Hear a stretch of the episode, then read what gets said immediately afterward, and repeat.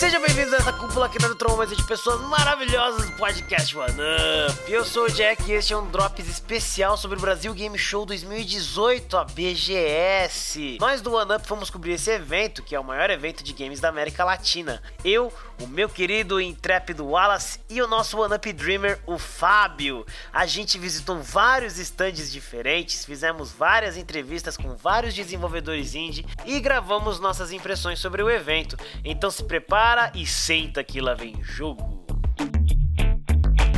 Pessoal, tô aqui no stand do Fobia. Acabei de jogar o jogo Animal, jogo BR de terror. Eu tô aqui para falar com o Thiago desse jogo que tem 10 meses de desenvolvimento, cara, e já tá animal. Em 10 meses você não faz ideia do que os caras fizeram. Tiagão, a gente tava conversando antes, né? É, uma coisa que o Lucas me falou é que vocês trabalham no jogo durante o tempo livre, é isso mesmo? Exatamente. É, a gente trabalha. É, eu sou freelance, na verdade a equipe inteira é profissional da área de jogos também. A gente trabalha para empresas americanas, de, de, de, outros países realmente. A gente pega o nosso tempo livre e investe no jogo. Caramba, cara. E é legal assim que a gente tava conversando, é, o Layers of Fear tá aí, né? A gente falou. Você falou que curte, né? O Layers of Fear. Eu também gosto, mas of Fear não tem combate, né? Exatamente. Ele é mais você avança, né? O Outlast, ele tem o lance da câmera, mas ele também não tem combate, ele tem um SUS, ele tem um risco, né, de você morrer. E o Fobia, ele tem combate, ele tem esse risco de morrer e ele tem o lance é, atmosférico também. É, é seriam essas as, as, duas influências, assim? Qual, qual mais outra influência que teve? Cara, essas seriam, acho que essa e o Fatal Frame, por causa da câmera e etc. É, a, gente tem uma pegada também meio de Resident Evil antigo, daquele sistema de ir e voltar. Então, é, toda aquela, aquela pegada. Apesar de a gente ter mesclado algumas coisas, todo mundo tá falando que o Fobia é meio único. Tipo assim, a gente tem, tem uma mesclagem, mas ele é único no, no, no que a gente conseguiu fazer, né? Na verdade, eu também achei isso mesmo. Uma coisa que eu achei interessante, assim, a gente estava conversando também, foi a qualidade dos gráficos, né? Antes a gente vinha aqui para a área indie, é, eu já esperava jogos legais, jogos excelentes, né? Mas sempre pixel art, 2D. Vocês fizeram um jogo com um gráfico 3D fotorrealista, né? Qual foi a parte mais complicada é, desse processo assim de textura ou de iluminação? Como é que foi? Cara, no fotorrealismo o mais difícil é a iluminação. A gente passa muito tempo fazendo bakes de luz, fazendo todo o processo para ficar realmente real ali. Apesar de a gente fazer um, um fotorrealismo mais puxado para uma estilização, porque o fotorrealismo em si a gente não acha tão legal, então a gente estiliza um pouquinho, exagera em algumas coisas, alguns tons para deixar um pouquinho mais aquele ambiente mais dark, né? Mais curioso.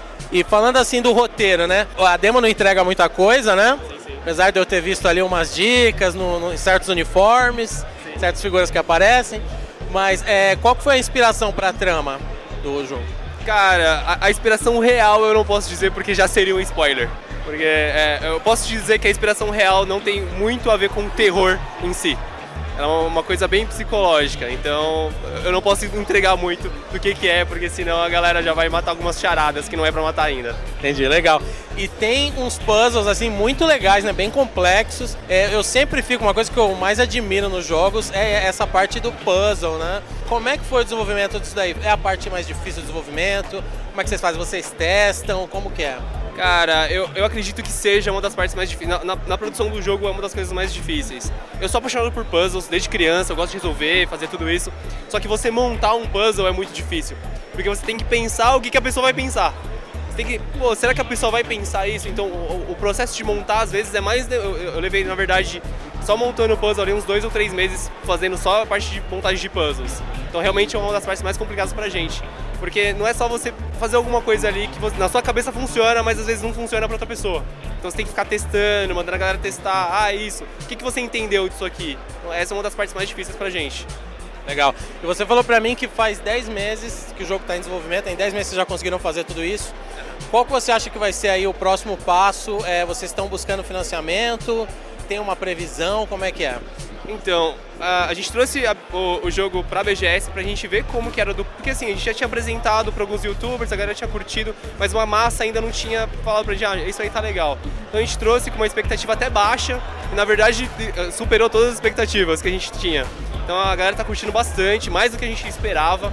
E os, os próximos passos agora, cara, é, é, é tentar um financiamento de, de crowdfunding a gente vai tentar fazer um Kickstarter logo depois da BGS, tentar levantar ali um, uma parte financeira para a gente poder dar continuidade e terminar o jogo. Então acho que o próximo passo seria esse. Ah, hora, legal. E pretende futuramente lançar para consoles, VR, Switch? A gente tem total ideia, só que a gente precisa uh, de ajuda do outro lado, né? Tanto financeira quanto das próprias empresas se interessarem por estar tá fazendo a, a, a, é, é, esse porte para a plataforma deles, né? Legal. Tá certo, galera. Valeu, Tiagão. Obrigado. Não se esqueça de seguir o podcast OneUp nas redes sociais, Spotify e agregadores de podcast de sua preferência, além de baixar o aplicativo do Spreaker para acompanhar nossas lives e falar direto com a gente. Também manda suas dúvidas, dicas e amor pro e-mail do oneup@gmail.com. Sem mais nem menos, eu fui, sou e continuarei sendo o Jack. Valeu.